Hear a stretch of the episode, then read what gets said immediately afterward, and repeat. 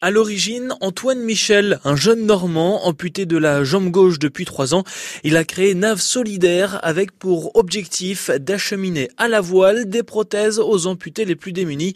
Parce qu'en France, il y a de bonnes prises en charge, moins dans d'autres pays.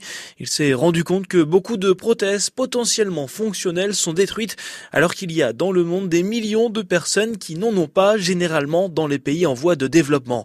Antoine et Nave Solidaire collectent ces prothèses non utilisés en France et les transportent par voie maritime à destination de l'Afrique.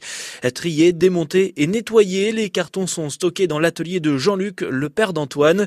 Devant l'afflux de prothèses, NAV Solidaire a besoin d'un nouveau local d'au moins 100 mètres carrés à des fins de stockage et d'ateliers de démontage. Ce local pourra être éventuellement partagé avec d'autres associations ou organisations et devra idéalement être situé aux alentours d'Hauteville-sur-Mer.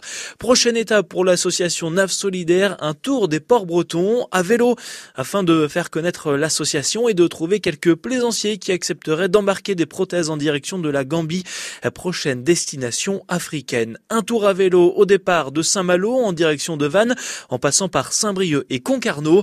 Si vous souhaitez pédaler avec ou adhérer à l'association, vous pouvez retrouver toutes les informations sur navsolidaire.fr mais aussi sur leur page Facebook NAV Solidaire.